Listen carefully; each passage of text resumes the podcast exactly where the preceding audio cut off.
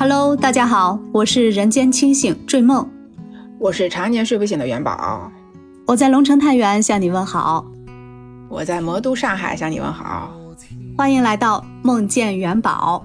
对，这里是梦见元宝。嗯，又见面了，好开心呀！啊，我们这边呢刚开学一周吧，孩子们昨天回来就又说又要开始网课了。那这是一个让人忧伤的消息。对呀，这个秋天嘛，多好呀，风景啊，但是又要在静默中度过啊，真有点不甘心。嗯，是挺遗憾的。嗯，仿佛这个秋天呢，从来就没来过。它轻轻的来，轻轻的走，不带走一片云彩。哎呦，哎呦，徐志摩都来了啊！哎呀，这一提起徐志摩啊，就想起了黄磊老师。哎呀，也不知道他有没有打喷嚏啊。黄磊老师那曾经也是绝代风华呀，典型的文艺男青年。啊，那是啊，以前那个颜值简直了。哎，我跟你说，哎，昨天我同事说抢票没抢到，我说你抢什么票呀？他说乌镇戏剧节的票啊。哎呦，你还喜欢这个呢？他说那可不是嘛。然后他说这上线十分钟全部抢完，他们四个人一起抢的，就一张都没有抢到。哎，那说到这儿啊，我就想问一句，哎，你去过乌镇吗？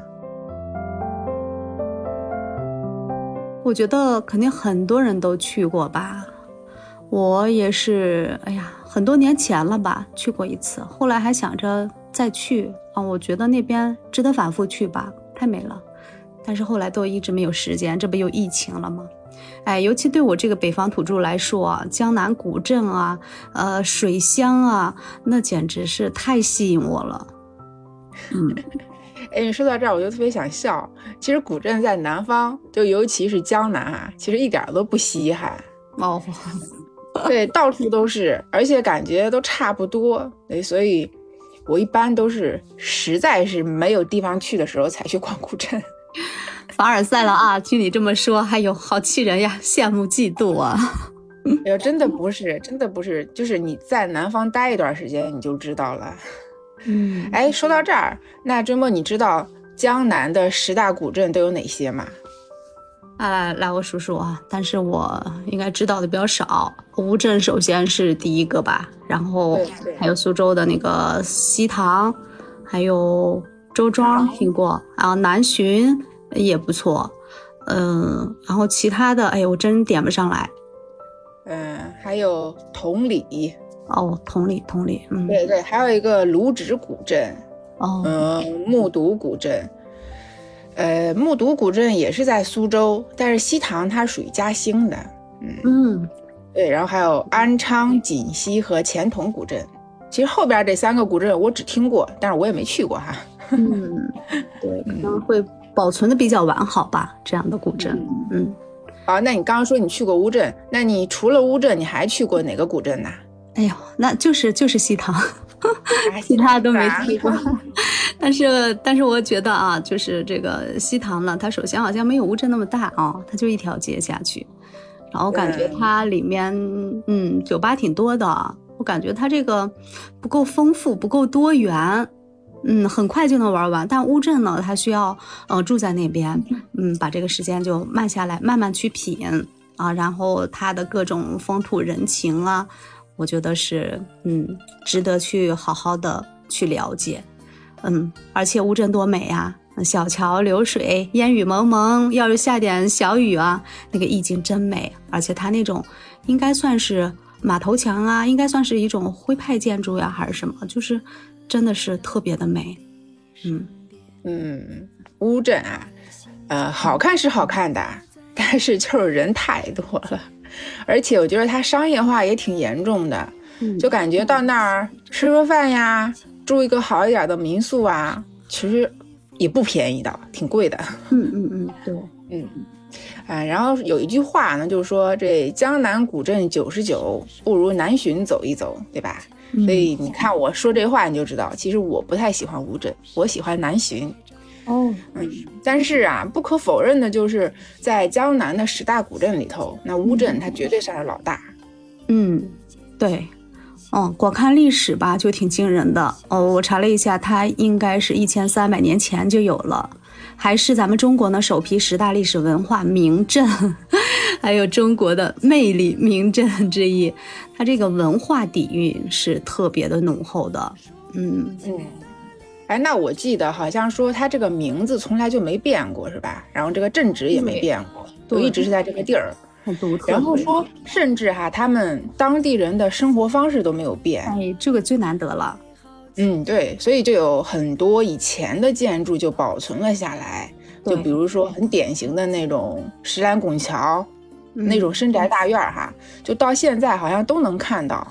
对对对，而且最近这些年吧，啊，乌镇发展的挺快的。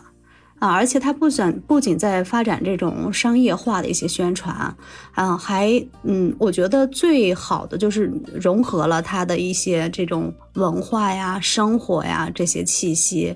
其实这这其实是它一个自身一个独特的风格。我觉得它跟其他古镇的或者其他纯商业的呃这些嗯呃旅游啊发展的这种新型的古镇最不同的地方，比如说。刚才聊到的那个呃戏剧艺术节，它就需要一个恰当的一个环境，一个适合的土壤，呃，来给它嗯来做一些依托。呃，而乌镇这个浓厚的文化氛围哈，与这个戏剧，我觉得是一种嗯对于艺术的一种完美的契合，美轮美奂。嗯嗯，那那提到这个戏剧节，那咱们这个不得不提的就是乌镇戏剧节。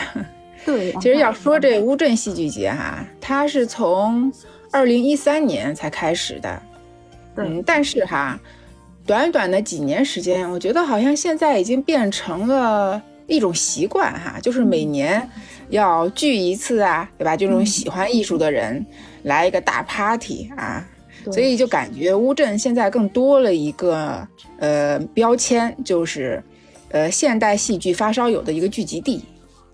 对，其实这种模式呢，我们可以扩展一下。大家可能嗯之前没有了解过啊，在全世界呢都有一些有名的戏剧节，啊，特别值得去看。比如说法国的阿维尼翁戏剧节，还有德国的柏林戏剧节，还有英国的爱丁堡国际艺术节，意大利的波斯莱托艺术节，然后最后还有我们的中国的乌镇戏剧节。哟，乌镇戏剧节这么厉害呢？厉害吧？嗯嗯嗯。但是听你刚刚说的那几个名儿哈，就感觉外国的那几个戏剧节应该都不年轻了吧？有个几十岁了吧？对对对，相对来说，咱们的乌镇这个戏剧节呢，是算是很年轻的，今年是第九届了。这个戏剧节呢，它是由啊，刚才元宝也说过了，是二零一三年发起的，呃，由陈向红啊、赖声川、黄磊啊、莫金辉啊发起创建的。嗯嗯，哦，我记得网上说，还今年的主题是丰，丰收的丰，对，意思就是呃顺逆洁净，丰俭由人，不问收获，志在耕耘。嗯，听听这个啊，都很有意义。就而且啊，我看了一下，它前八届的主题其实也都是一个字儿，也都是很有意思的一个字儿。对，所以我觉得这个就这个不一样的主题，就很有意思的主题，就让这个乌镇戏剧节就变得好像更有意思了。对对对，我记得去年是茂吧，茂盛的茂。对对，去年茂盛的茂。对，虽然就一个字，就让人感觉到一种国泰民安，嗯，这种一种态度。对对对，让人就觉得特别有安全感，嗯，特别正能量。嗯，其实第九届的戏剧节呢，早在九月二十九号就在北京举行了一个发布会。呃，同时呢，三位发起人啊，黄磊、赖声川、孟京辉呢，与这个总策划丁乃竺一同公布了本届特邀的剧目啊，还有一些嗯精彩的看点，还是很精彩的。嗯，黄磊呀，赖声川呐，你看看他们这几个这名，这几个就是乌镇戏剧节的活招牌。这你说一听他们三个要参加啊，他们三个发起的，对吧？你说就这个名人效应，就自然就能吸引很多喜欢戏剧的年轻人。对对对，嗯，我觉得以他们在国内的这种知名度啊，喜欢他们的人特别多，尤其是黄磊老师，他粉丝那肯定啊，对。所以呢，乌镇戏剧节就能在这嗯不到十年间的这个时间吧，发展的特别的快。它的规模和知名度呢也是越来越大。每年他们还会邀请国内呃国外吧，国外的一些知名的戏剧团参与，是带着作品来的，影响力越发了得。嗯，今年的艺术节更是值得期待呀。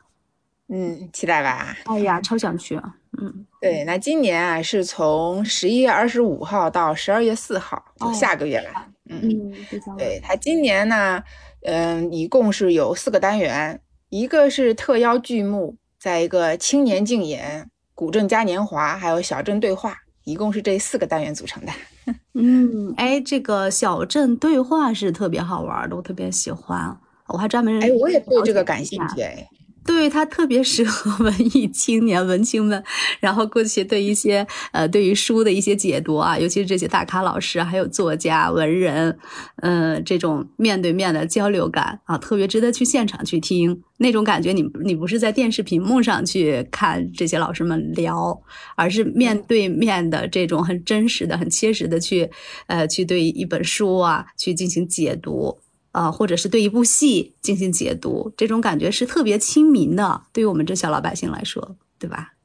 嗯，对，嗯，对。今年的这个艺术节是比较晚啊，到十一月二十五日了。到那个时候，呃，那边上海那边，嗯，乌镇那边，它大概是一个什么样的呃气候呢？元宝，你不是在那一边？嗯，到月底的话，下个月底会稍微开始有点冷了。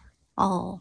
嗯，有羽绒服的要带上羽绒服哦哦，还要带羽绒服，是不是会会比较潮啊？对，潮是肯定的。嗯，因为冷的话，南方这边不是没有暖气嘛，冬天就只能开空调。哎呦，开空调开多了也不舒服。嗯，对对对，是了，我们没有冬天去过那边。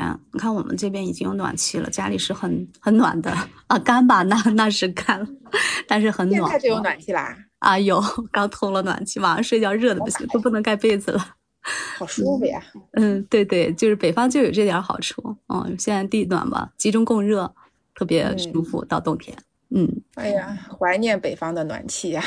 哎呦，嗯，你要常常来北方做客啊，冬天真的特别舒服，尤其是冬天。嗯，我去你们那儿是做客，但是我回北方那叫回娘家。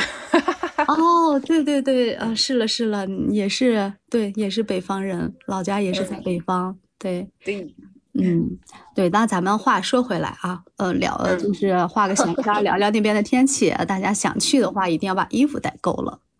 嗯嗯，对，在这个发布会上呢，乌镇戏剧节发起人啊兼这个艺术总监，他就是孟总孟京辉，呃，他也来说了这个本届特邀剧目的六大板块，分别是黄金分割、自由落体、孤独的质数、万有引力、量子纠缠和永动机。哇，听着好有未来感呀！是吧？就是呃，突出突破思维的那种，这这一些环节，我觉得真的太吸引人了。哎，我怎么听这名儿什么什么量子纠缠，我怎么觉得好像听神奇广播呢？啊，好高深呐！对，很神奇，是不是有点像？对对对，神奇广播。嗯，哎，那我也看过的。那比如说，它有一个板块叫黄金分割，哈，就它的主题主要就是向文学致敬。在这儿呢，就不得不提两个特别好的作品，一个是孟京辉改编的作品《第七天》，还有一个是木森改编的作品叫《红高粱家族》。因为这两个它其实都是根据文学作品改编的嘛，那一下子把一本躺着的书就让它站起来了，所以就感觉像是在乌镇大剧院就来了一次文学和戏剧的会师。嗯，对对对，能把这些文学作品啊。让他给演活了，哎，嗯，真的是很耳目一新啊，值得我们去期待看一看，特别期待。对，今年的乌镇呢，一共启用了九个剧场，邀请了二十二部特邀的剧目，共计六十三场演出，哇，一场视觉盛宴。六十三场，十天，还不得一天看个六七场？我天，这仅仅是剧场里的。嗯 嗯，对。然后说今年他还有一个特设的单元哈，叫做学院观察，其实你听这名，你叫学院，对吧？所以你就知道了，它其实是有一个来自南京大学的艺术硕士剧团带来的《人间童话》，和南京艺术电视电影学院带来的李叔同。嗯，这两个名，就你一听就觉得，呃，特别的青春，特别的跳跃，就那种感觉。你不知道你有没有？对对对，真真的很想去看啊，觉得就很很文艺。特别想看，而且是那种 活色生香的感觉。这个舞台剧看起来，哎，对，就感觉跟我们平时了解到的好像不是很一样，是吧？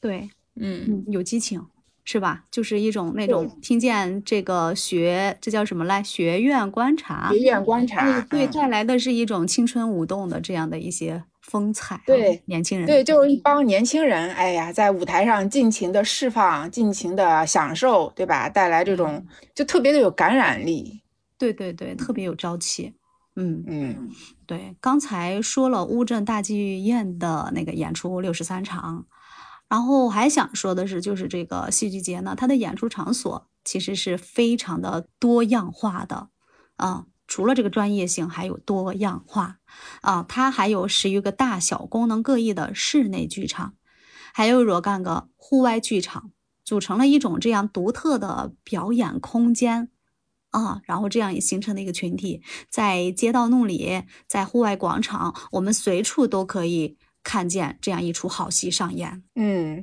哎，你说到这儿，我就想起一个人啊，就是刘晓毅，我不知道你知不知道哈？我还真没听过，来说说。就我是怎么知道他的呢？嗯，就是也是在一个风和日丽的下午啊，我呢又是熟练的打开了《向往的生活》招牌节目啊，梦见元宝的招牌节目。对，《向往的生活》，哎呀妈呀，我的精神食粮，下饭神器呀！对呀，又是这个，这《向往生活》给了你多少钱呢？每期都要提，我俗啊。嗯。其实，在那个节目里头，哈，黄老师也是天天的说乌镇戏剧节，也不是天天吧，我用词不准确，嗯，就是经常会 Q 到乌镇戏剧节，所以以前的时候不知道嘛，对吧？后来知道了之后，就对乌镇戏剧节也稍微有一点兴趣，嗯。那再说回这个刘晓毅哈，嗯，他在这个向往的生活里头呢，嗯，是在上一季的时候，他给那些孩子们表演了木偶戏。嗯，就是我以前觉得木偶戏有什么可看的？对，嗯，其实很多人会分不清木偶戏跟皮影戏啊，其实他们是有很大的区别的。哦，对，木偶戏的话，嗯，就是你你很难想象得到一个人他用各种各样的道具，在那么小的一个空间里边，嗯，他把一些很多的人物，就是很多的形象，很多的灵魂都展现出来。嗯，就很，我当时看的时候，我觉得嗯挺好，挺受，挺感动的。反正就是以前吧，就单纯的以为这个乌镇戏剧节它主要是话剧，因为当时宣传的太多的就是那个呃《暗恋桃花源》，对吧？你想在乌镇大剧院嘛，那舞台上那表演的不就是话剧嘛？对。就后来才发现啊，它其实还有很多小众的戏剧形式，比如说舞舞台剧呀。音乐剧呀，像这种木偶戏呀，这种就有很多这种我们很少接触的这种剧种。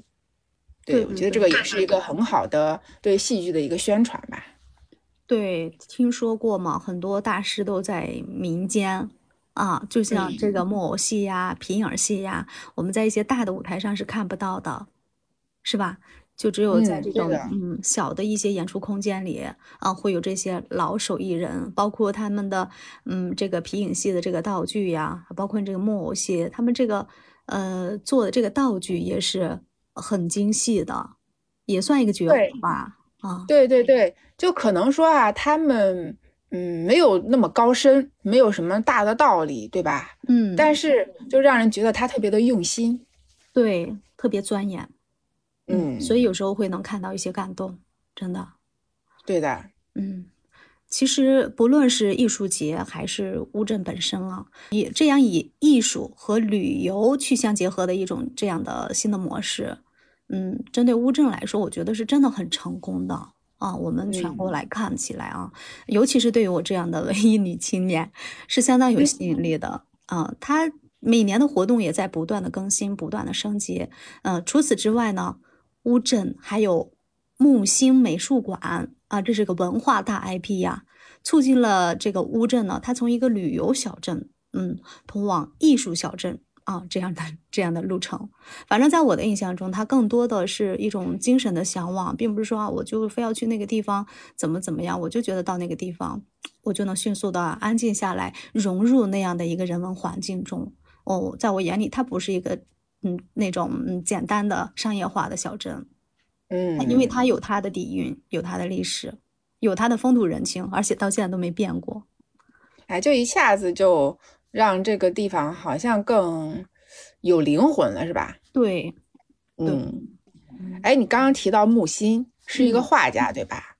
对，哎呦，不好意思呀，因为我是只知道冰心，对小学 课本的毒害呀。嗯，对对对，这个呃，木心木心是位大家，嗯嗯，你听过那句话吗？从前的日色变得慢，车马邮件都慢，一生只够爱一个人。哎，这个怎么能没听过啊？这个多文艺啊！那文艺青年必须得听过。对，这是木心的名言，他有很多的名言警句啊，嗯，可以去查一查、搜一搜。就是每一句话虽然短，字少，但是都把人生看得很通透。嗯，对，他是我国当代的画家，嗯，作家，他是就是乌镇东闸那本地人啊，然后是哎呀，嗯，是应该是二零一一年吧。嗯嗯，就是去世的，也是在故乡乌镇。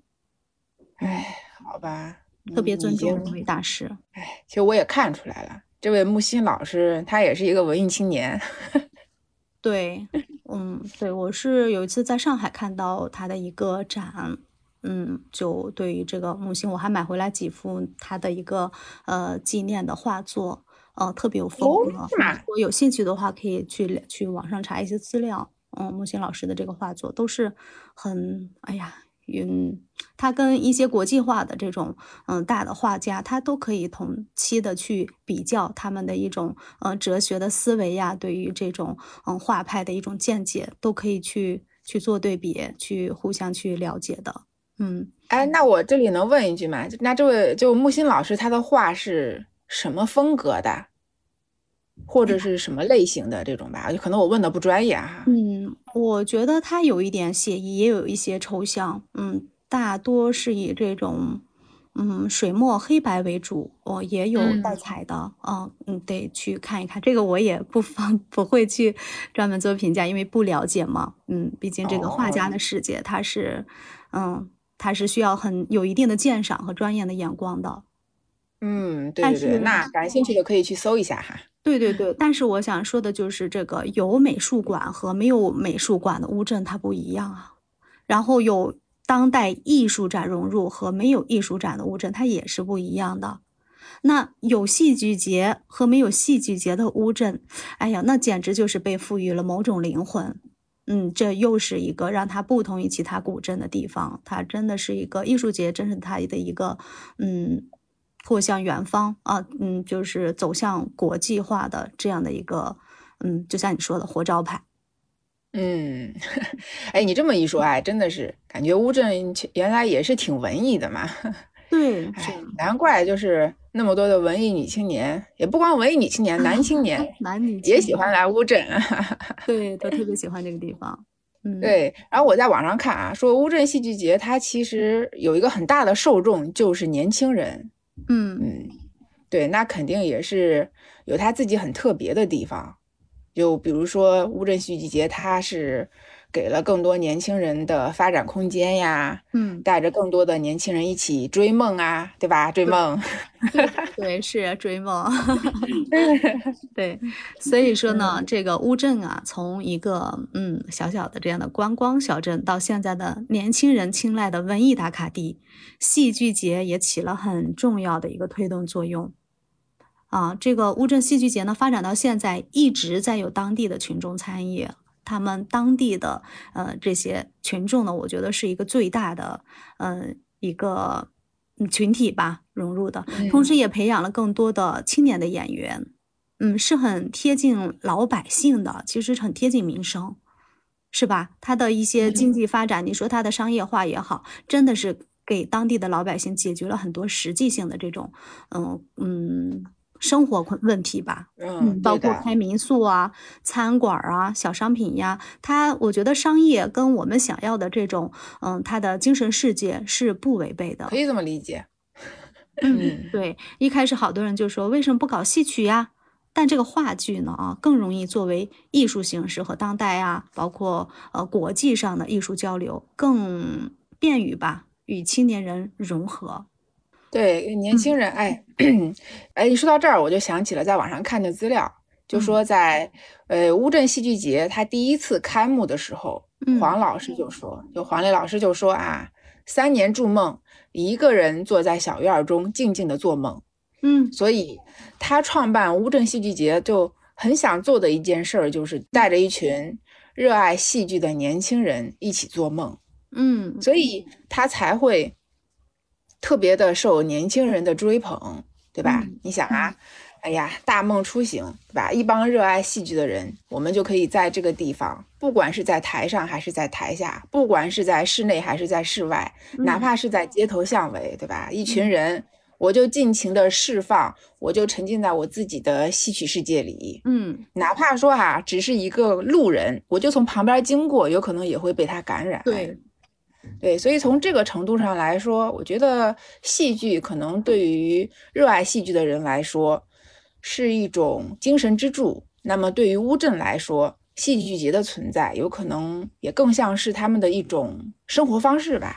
对对对，哎，元宝说的特别好。就 是三年筑梦啊，然后大梦如初啊，大家在一块儿尽情的来释放自己对于戏剧舞台的这样一种热爱，通过乌镇这样一个特殊的地域环境来实现我们的梦境。哎，我觉得咱俩真的是与这个地方特别合拍。你看我们名字就是追梦啊，追梦就是喜，我就喜欢做梦。你呢，又是常年睡不醒的状态。对啊，我们就适合到那个地方啊，找个院子啊，坐在那儿睡觉，睡觉去啊。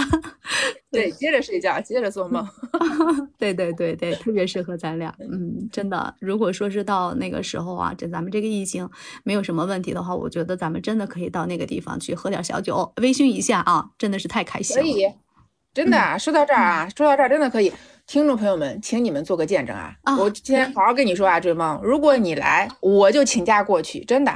哦，好，好，好，咱们努力努力，嗯，呃，希望咱们国家也把这个疫情控制的美美的，嗯，到时候实现我们这样的一个小小的梦想。哎呀，希望疫情赶快结束吧，赶紧结束，哪哪都不能去。嗯，对，是了。说到这种生活方式啊，你就像我们在我们当地啊，我们太原也有些大剧院。啊，包括去到北京呀、上海呀，我们去各个嗯剧院里面去看完大戏，是吧？各自就打车就回家了，大家之前之间没有任何的关联，跟演员也好，跟听跟观众也好，对吧？嗯嗯。但是在共鸣的时间特别短，是吧？对，看完就走了。你，尽管意犹未尽，也也就到此为止了。对，也就那样了。对对对，但于但是对于呃这个，在我们这个乌镇戏剧节，它是完全不一样的。以小镇这种悠然自得的一种生活状态、生活方式，到晚上我们看完，呃，随处我们看完以后，呃，看完这个剧以后呢，我们还可以找一个茶馆啊啊，到处可见的小酒吧呀啊，包括我们回到民宿啊啊，民宿它也有一些这样可以供你去交谈的一些啊小窗口，它是对对着外面的呃这样的一个。啊，叫叫那叫什么来着？水箱啊，面对着外面水箱窗，对对水的那个，对这个小窗啊，小的这种琳琅呀，它都是对着呃这种嗯河水的啊。哦，对，是特别在网上看到了。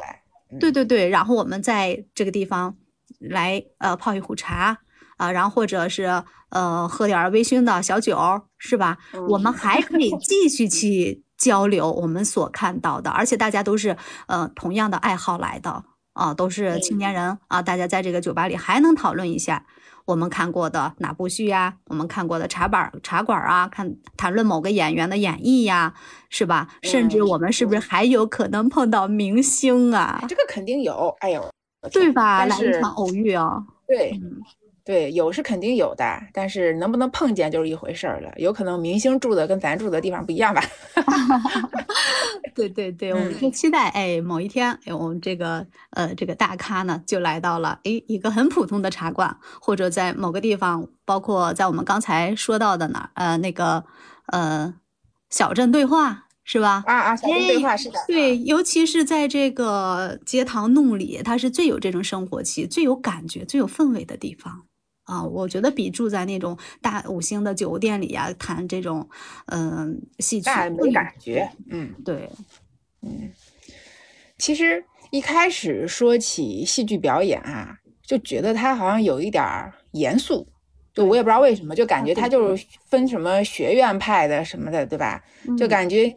是一个很高深、很严肃的一个东西。嗯，那乌镇戏剧节呢，就把它跟生活就相结合，对吧？就融合在一起，看艺术跟生活融合，然后呢，再跟乌镇这个地方融合。嗯，所以你看，在短短的十天之内，哈，嗯，因为乌镇戏剧节只有十天嘛，对吧？在短短的十天之内，其实就产生了一个很有意思的化学反应，就你想想就觉得特别神奇。所以我觉得，在现在来看啊，其实乌镇戏剧节它是乌镇最亮眼的一个名片。对，又结合那样的一种特殊的地理环境，小桥流水啊，再有一些博物，到晚上的时候、早晨的时候都有这种嗯如梦如幻的这种氛围。但是它是真实的，是鲜活的。我觉得单单这个场景都能把我感动到，我就在这想，这脑海里的画面。啊，就是真的能 被感动到。对，你就比如说哈，你这个地方本来就很好看，对吧？嗯。再加上，嗯，街头巷尾都是这种沉浸在艺术戏剧里的年轻人，嗯，特别就是有趣的灵魂，再加上一个很美的地方，这本身它这个化学反应就是很吸引人的。嗯，整整一出大戏呀。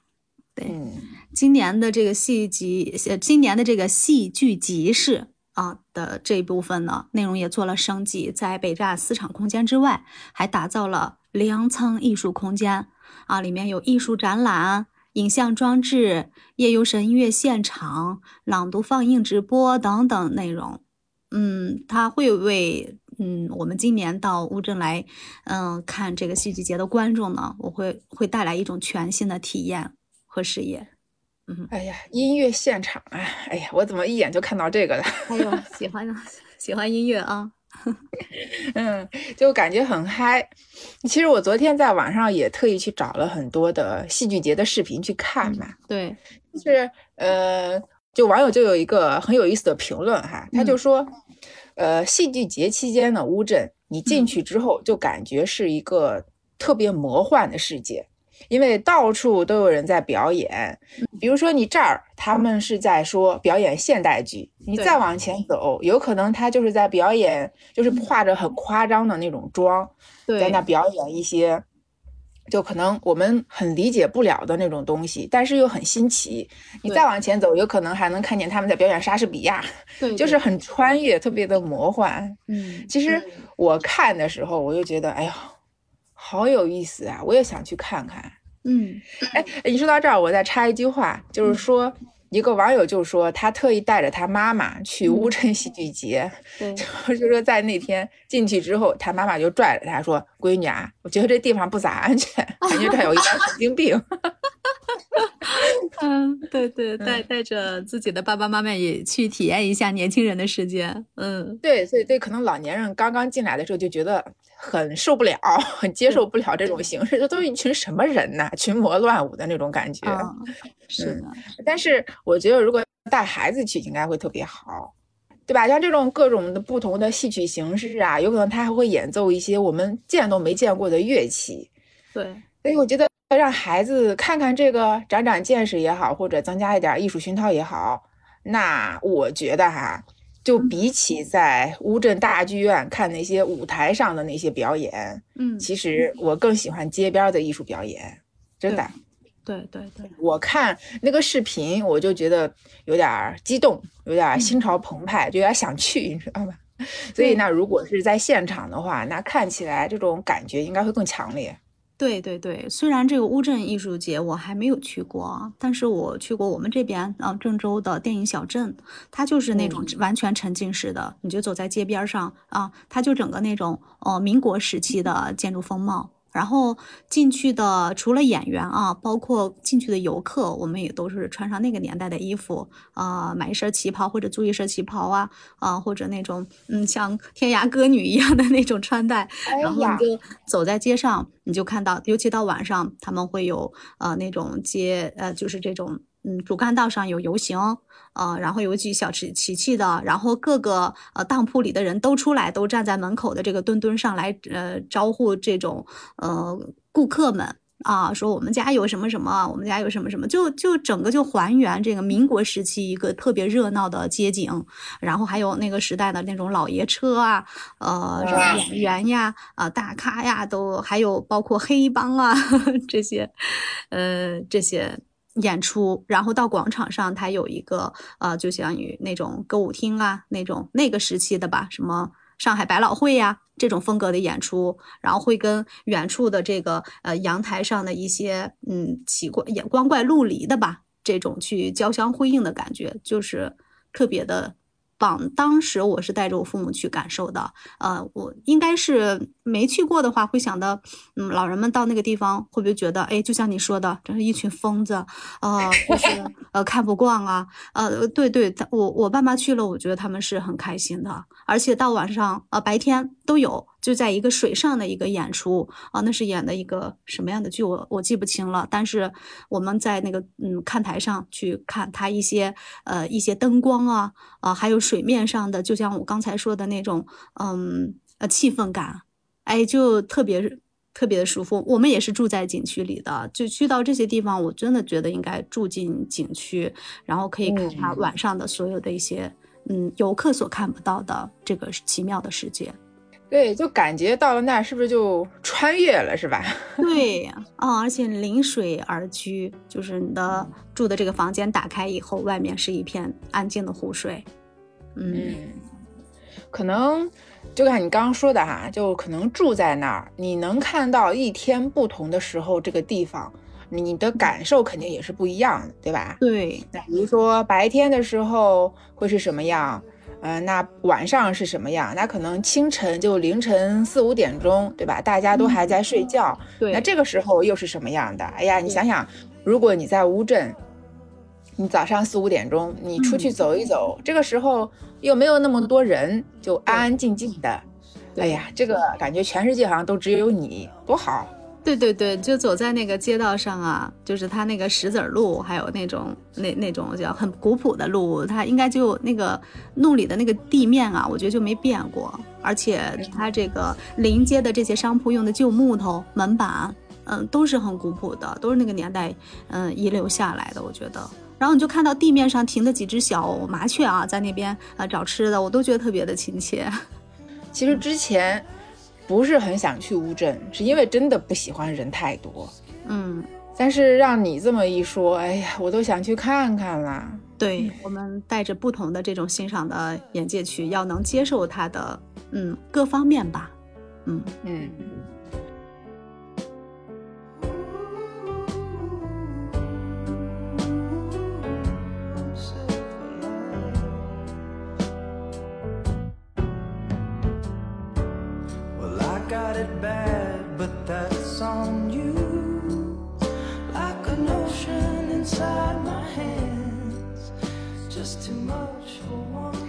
上面的话，我们说了一下，就是我们对于这个镇戏剧节的一个嗯期待，还有对它的一些了解。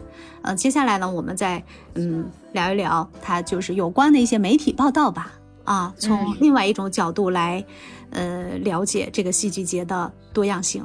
哎，好，那正好呢，我们也听一听，看看这个权威都是怎么说的哈。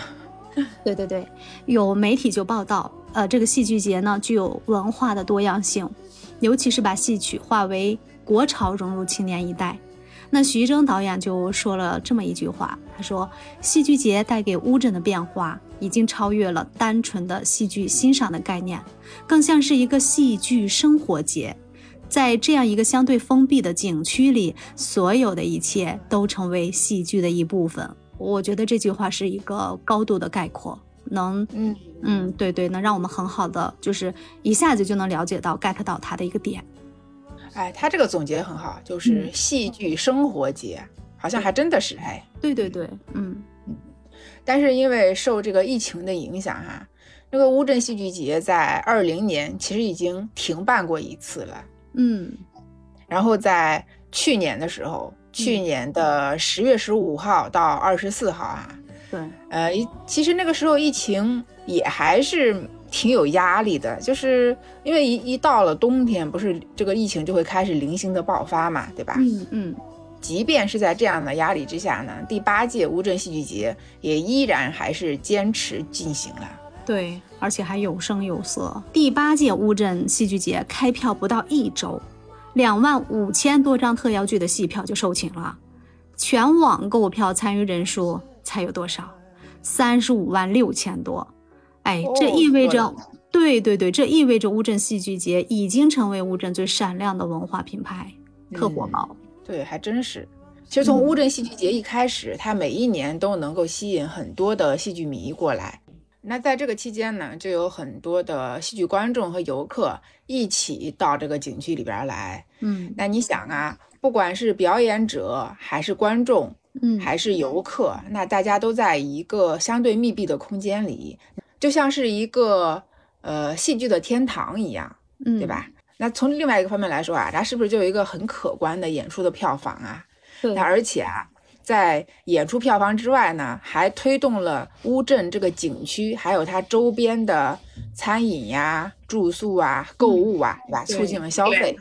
对对，那从另外一个方面来说哈，因为乌镇戏剧节它其实也是面向国际的嘛，对吧？它每一年都会有很多的外国人过来参加，嗯，而且，呃，它也是间接的把我们中国的戏剧就传播到了更远的地方。其实也是很好的一个传播中国文化的一个途径，所以也就让更多的人在了解戏剧的同时，就了解到了乌镇这么一个一千三百多年历史的古镇的美。对对对，与往届不同的是啊，这两年咱们都在受这个疫情的折磨吧。去年的乌镇戏剧节呢，其实并没有来自国外戏剧团队的现场演出，而是通过一种高清放映的方式。就是在来自世界的好戏放映的这个板块，对国外的八部优秀剧吧进行了呈现，这是去年的情况。同时呢，呃，本届的戏剧节也会全程开启线上直播，让无法来到古镇的观众呢，也能通过线上直播来体会到戏剧的魅力，是不是很棒？啊，有直播呀？对，去不了的话可以看一下。我们这个回头查一下在哪儿？对，找到这个直播在哪儿？嗯，对。然后说另外呢，哈。本届的戏剧节，它在原有的特邀剧目《青年竞演》《小镇对话》和《古镇戏剧嘉年华》这个高质量的核心单元的基础上，哈，嗯，它还推出了一个新的板块，叫戏剧集市，嗯，就是引入了一些呃艺术展啊什么的这种各种各样的新元素吧，对，就尝试着用嗯当下更潮流的一个方式来吸引大家。对对对，其实用一句话来总结，就是当越来越多的人聚集于此，那乌镇呢，或许就会有除了戏剧之外更大的想象空间。对，当然了，为了不失掉这个文化底色，乌镇呢其实一直在谨慎平衡着文化与商业的关系。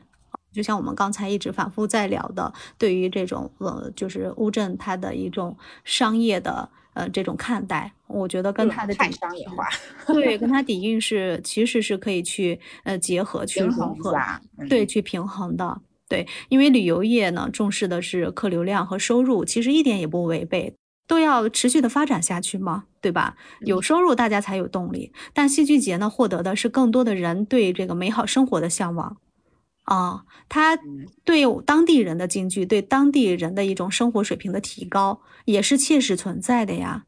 然后对我们呃外界的人，还有对国外的人士的一些吸引，这也是实实在在。所以，我们觉我觉得可以从两方面，我们去对它加以期待。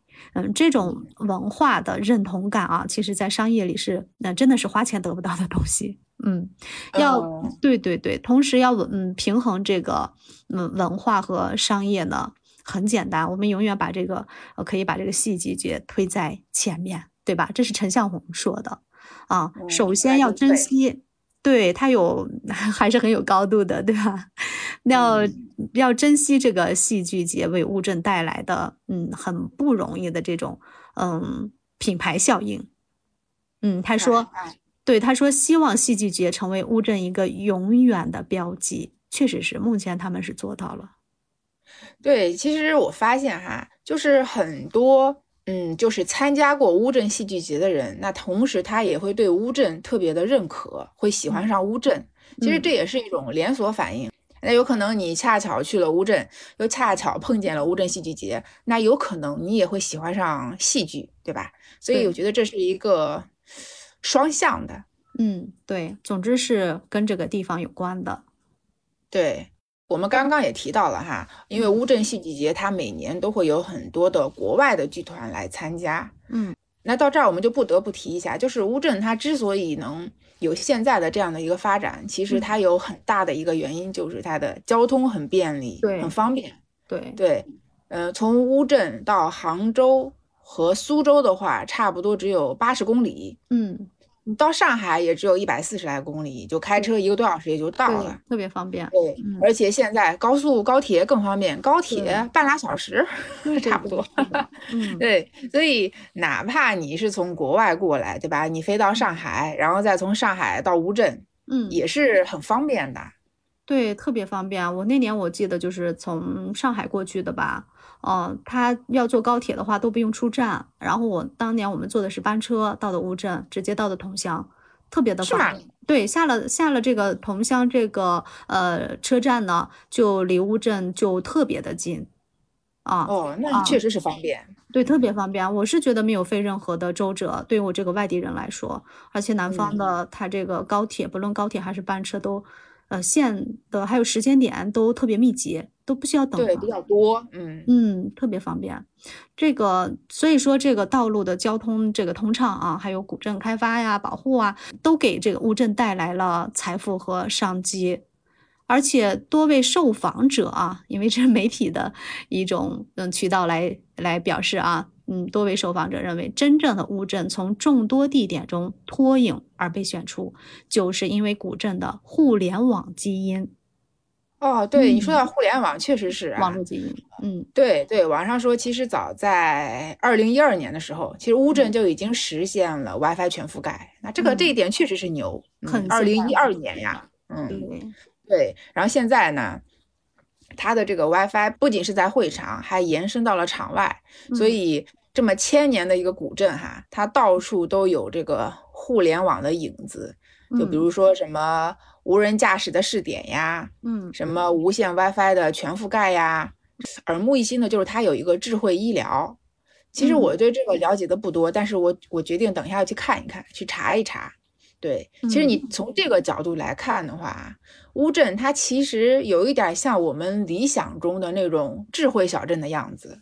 对对对，啊，尤其是这两年世界互联网大会也会在乌镇，嗯，来设置的。对对对，对它这个乌镇的戏剧节的话，都会要求举办方有足够的基础建设相匹配，啊，相关的设施设备一定要达标，还有足够的。对，还要有足够的能力来接待全球各地参加呃的这些单位，乌镇也能满足这些条件的。啊，就是单单从去年来统计吧，乌镇共接纳五百多万游客，各类会议七百多个。啊，它这些会议啊，首先乌镇的戏剧节咱就不说了啊，全世界各地啊，全国各地嗯涌过来的这些嗯呃观众，还有中法年会。微软大中华区年会等等等等，啊，这个确实是厉害。对，嗯其实单单把这个互联网大会拎出来也是很亮眼的，因为他在乌镇举办嘛，就一下子让乌镇又上了一个 level，就跟后边的那些个什么江南的九大古镇 就拉开距离了。对 对对对，其实我觉得。呃，互联网大会在乌镇举办，它同时也就是让中国的现代科技和我们中国的古典文化吧，嗯，就也是多了一个向世界展示的窗口吧，对吧？对，比如说这种看古典与现代的结合，对吧？又同时让乌镇又焕发了新的生机，对，所以说乌镇是世界的乌镇。对对 对，虽然是一个旧的这样的一个古镇，但它是焕发了新的生命。对对对，这个对这个真的是典范。嗯，那我们再扯回乌镇戏剧节哈。嗯嗯，其实我刚刚也提到了，说戏剧节期间的乌镇啊是特别的魔幻的，对吧？你这边你可以很宁静、很悠闲，对吧？你看着这么如画的一个风景，然后呃，你就看着让人向往的这种江南水乡的风光啊，这种对吧？自己可以安安静静的待着。那另外一边又特别热闹，特别的让人兴奋，还有各种。饱含活力的这种艺术表演，还有这种很有感染力的这种艺术氛围，对对对对，所以我觉得你进去之后。会让人觉得很分裂，就一会儿这样，一会儿那样，真的是完全不同的两种体验。对呀，这种体验我觉得才够刺激。就拿去年第八届的乌镇戏剧节来说吧，咱们聊一聊他最受关注的几个剧目啊。你看你有没有听过？呃，孟京辉导演的《红与黑》，闭幕大戏赖声川导演的《曾经如是》。哎，这是郝蕾主演的啊。你看里面有多少的大咖呀？都是绝对的实力派，对吧？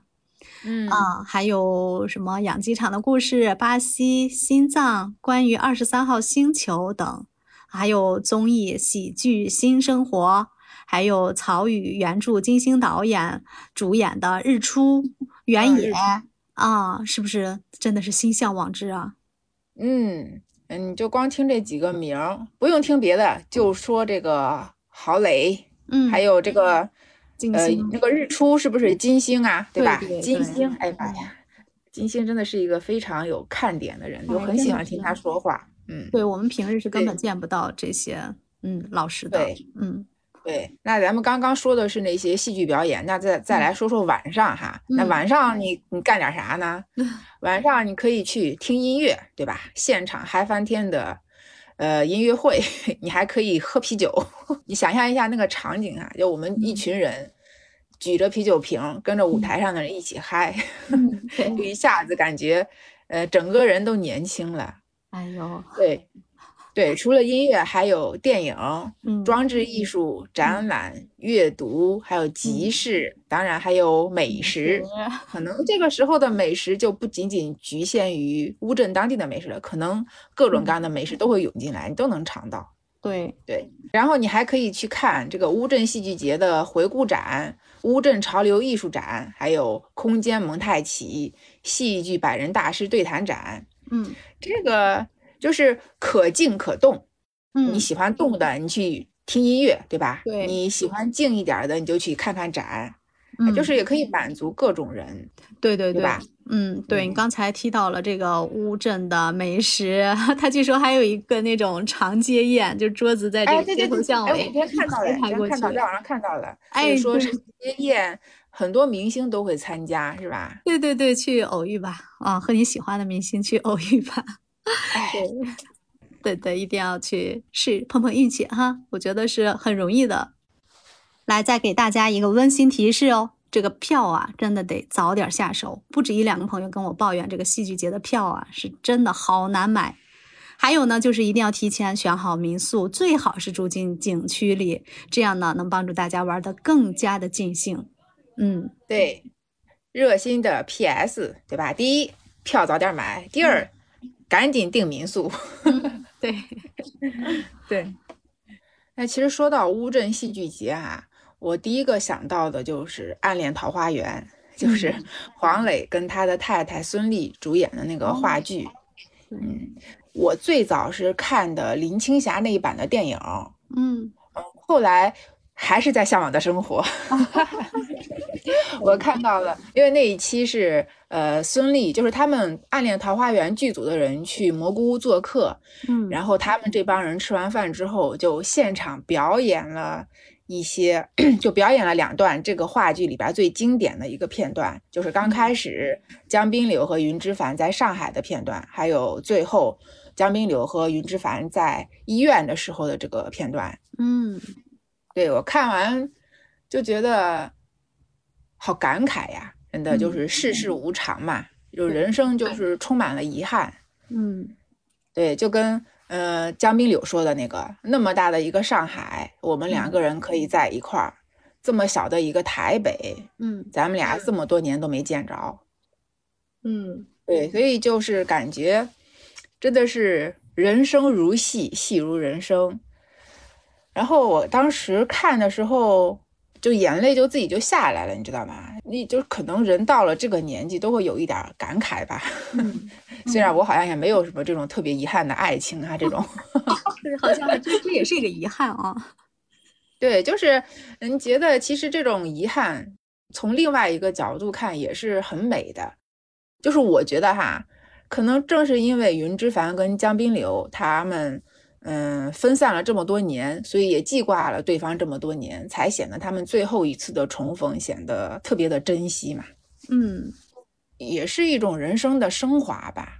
对，如果说，假如啊，假如来个比方，他们两个人，嗯，在上海分开之后，后来又如约的在一起，两个人又一起什么到台湾，在台湾生活定居。就拿我们现在的婚姻生活来说，有可能这些爱情就被磨灭了，就被鸡毛蒜皮替代了。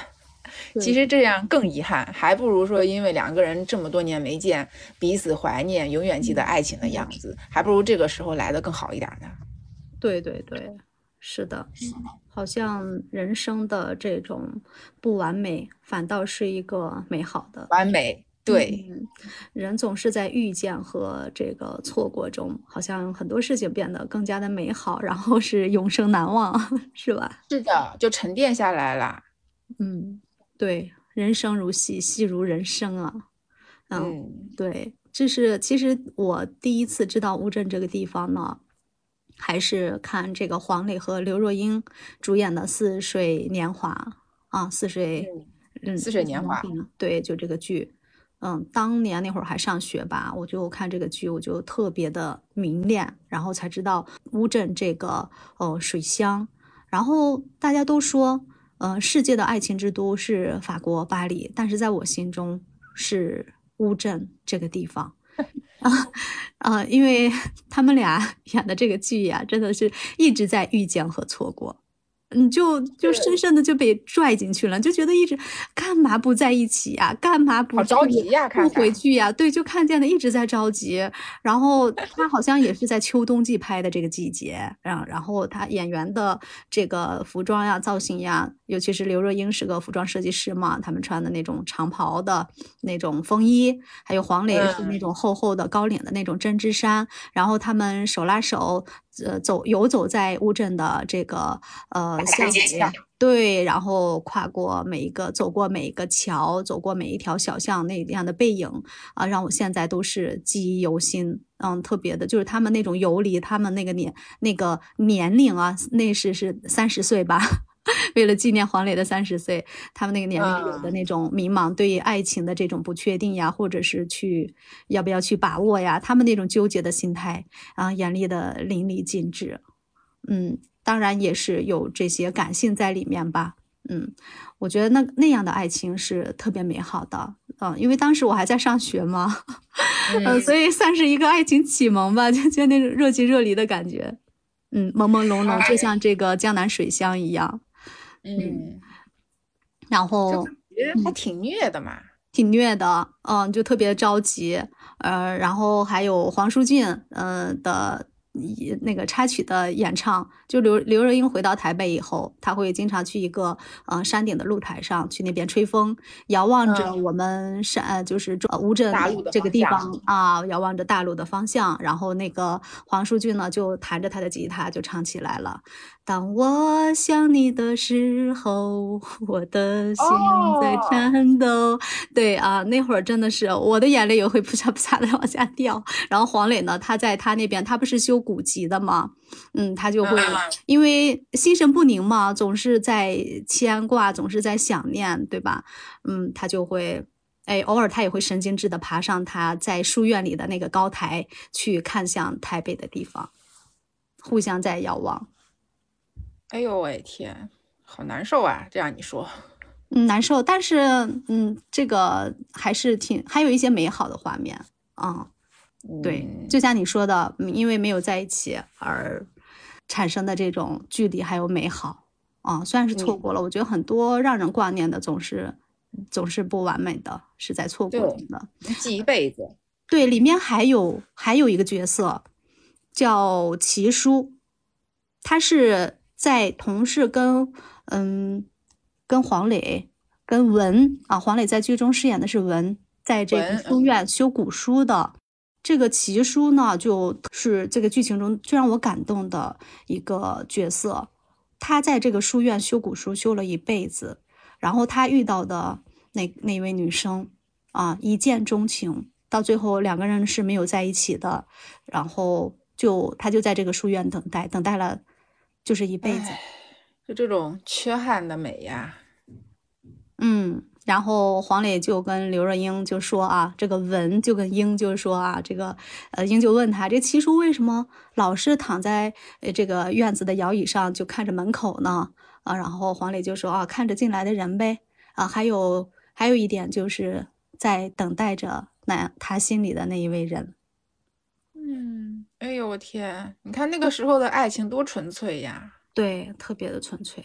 啊，特别的执着，从慢他们的眼神里那种认定的状态，那种嗯火时而火辣辣，时而就是呃那种带着疑问或者带着那种坚定的那种眼神，就这部剧不不需要太多的言语，他们说话都笨笨的，甚至有时候会磕磕巴巴的，但是从从他们的 眼神里能看出来那种对热情的那种炙热的情感。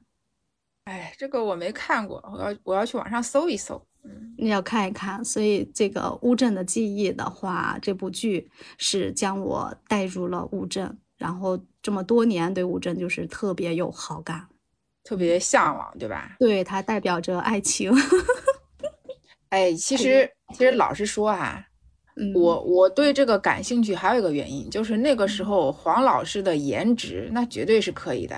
哎，对对对，是的，对吧？嗯，而且我觉得黄老师他。就黄磊，他特别的厉害，就他厉害到什么程度？你看，在那个时候，好像这些演员拍戏的就拍戏，歌手就唱歌，对吧？但是你看他演戏、导演，他还唱歌，他是不是还主持人啊？对对对，对吧？他应该是属于第一代的那种多期发展的那种艺人了吧？对，特别的有实力。不像现在的年轻人演戏，他们的戏里面，那那些那些寓意深厚的词语话，都是在眼睛里就能看出来的，都不需要台词，都能看到他们所表达的这种情感。嗯，我感觉那个时候的黄磊是男神。现在的这个黄磊就接地气了很多，对，更亲民一些。那早年呢，绝对是什么国民男朋友、国民老公这样的形象，而且他在剧里面也都是演的很痴情的这样的角色，很很有内涵。嗯，哎，那你你上次去乌镇也已经有几年了，对吧？那你还记得你在乌镇就吃了点啥？哎呦，我是当时订的一个临水的民宿，住在二楼，可以看到外面的这个小桥流水啊。然后这个店里的老板呢，他把他的我们刚去到那个民宿的时候，他就拿出来他的杂志，就是呃乌镇对外宣传的那个杂志，上面就有呃刊登着他的食谱啊，他做出来的美食啊。当然我们也尝到了，印象中那是叫什么蛋饺。啊，我记得刘呃黄磊在《黄小厨》里面也提到过这道当地的啊美食，对对对，我对那个印象挺深刻的。然后其他的具体也吃了不少，但是现在印象最深刻的就是这个。哦，对，上古杂志的没有这个。对对对，他那个店老板很多的，他做的一些菜品都 还上过杂志，他特别骄傲的跟我是给给进去就跟我们来推荐，嗯，然后。住在那个地方啊，就是晚上可以玩到很晚。我是去的时候，我带了个小单反，然后就是，晚上出去人就特别的少了嘛。我记得十点多、十一点我还在外面游荡，它的那些 光啊，对对，但是人还很多，还有一些灯展啊，各种各样的那种纸糊的那种灯，嗯，就是呃是到加上它这个江上和水是水面上的游船啊，都是特别美的这种安静的画面，因为游人少了嘛。然后第二天早上呢，我是五点钟就起床了。啊，就就出去了，脸都没洗啊，穿了个裙子就出去了。当时我记得我照了个照片，哦，我啊，我跟我老公一块儿去的。然后后来他醒了以后，我又拉着他又出来，当时应该有有个六七点了吧。然后他就给我拍了一张一张照片，就是在那个弄嗯弄里，呃，两边的当铺都还没开门啊，地上是那种嗯石头的地面。然后我就走在这个路面上，他就拿这个是相机就抓拍了一下啊，你想想脸都没洗呀，但是拍出来那种感觉，呃，我是永远也忘不掉的。朋友们也说那张照片 拍的真好。嗯，主要是那个时候人好看吧，当然你现在也好看，那是。然后那个氛围就把这个意境就造出来了。你穿上一个长的裙子，然后穿上一个短的褂子上衣，就好像就是这个古镇里面的人一样。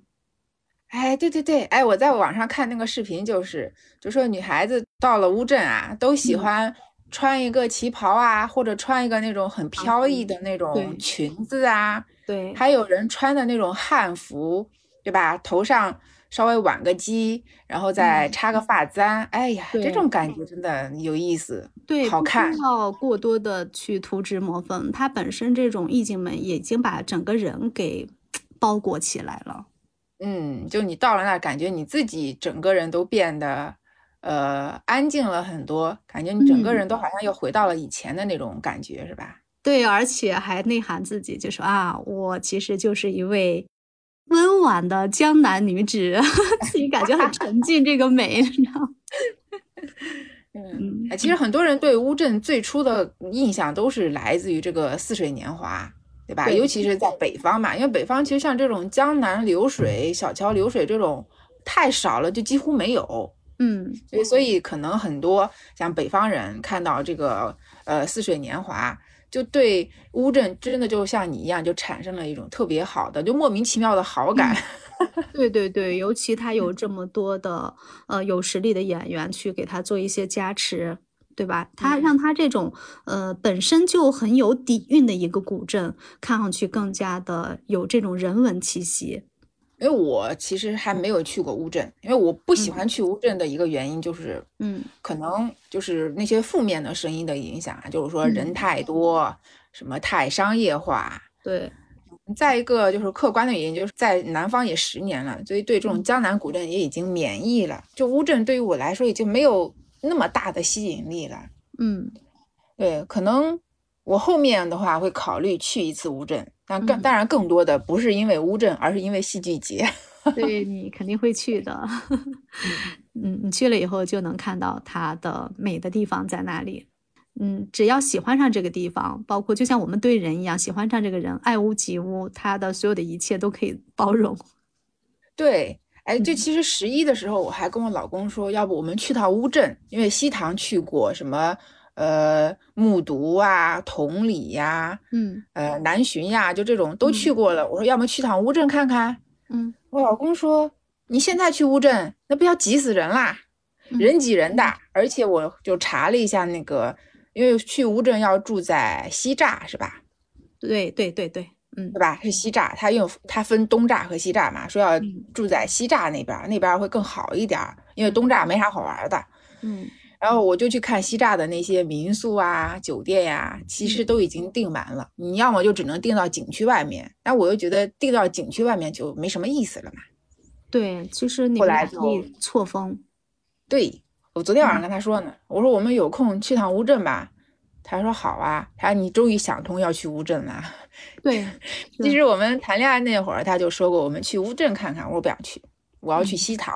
然后就去了西塘，去完西塘之后，他跟我说西塘跟乌镇长得差不多，然后我就再也不想去乌镇了。没有，完全没有，乌镇挺大的，而且到了那个地方，只要错峰的话，能避开那个人潮，就是你一定要去选一个住进这个嗯景区里面的民宿临水而居，这样的话你就能错峰嘛。真正的错峰就是早晚。你去去看这个古镇的景色，从早上五点钟到九点十点，太阳升起的时候，那个景色是最美的，那个光是金色的，然后带着满满的晨雾。呃，还有到晚上的时候也是的，这样的呃灯光四起，然后到很晚的时候十点多啊，因为游客他呃可能是九点多就清场了吧，晚上的九点多，然后到十点十一点，你还可以去酒馆啊，或者说是在这个呃小桥啊到处。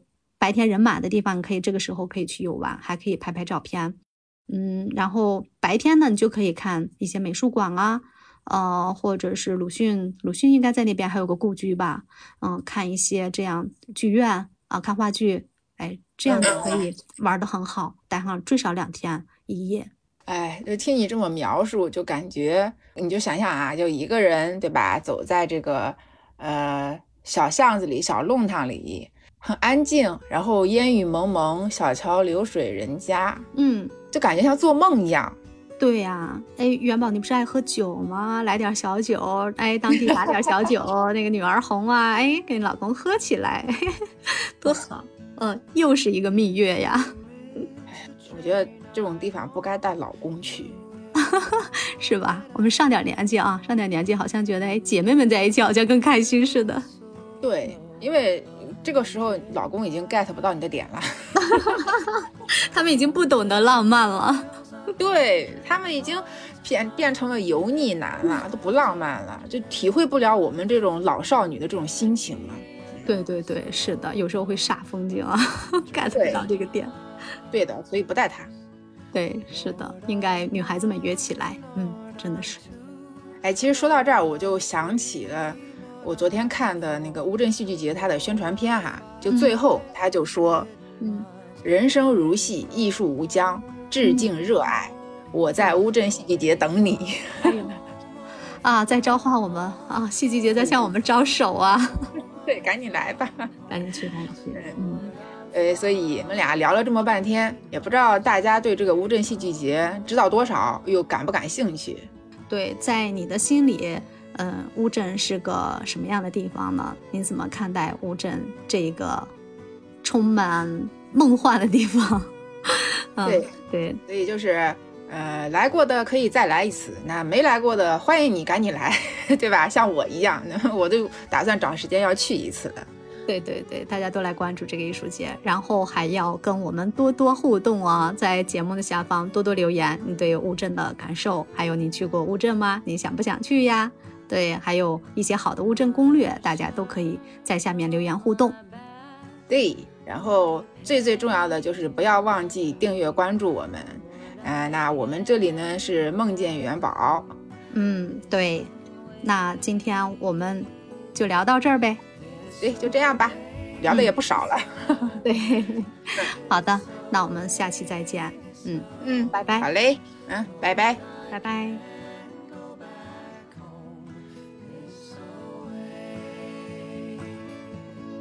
if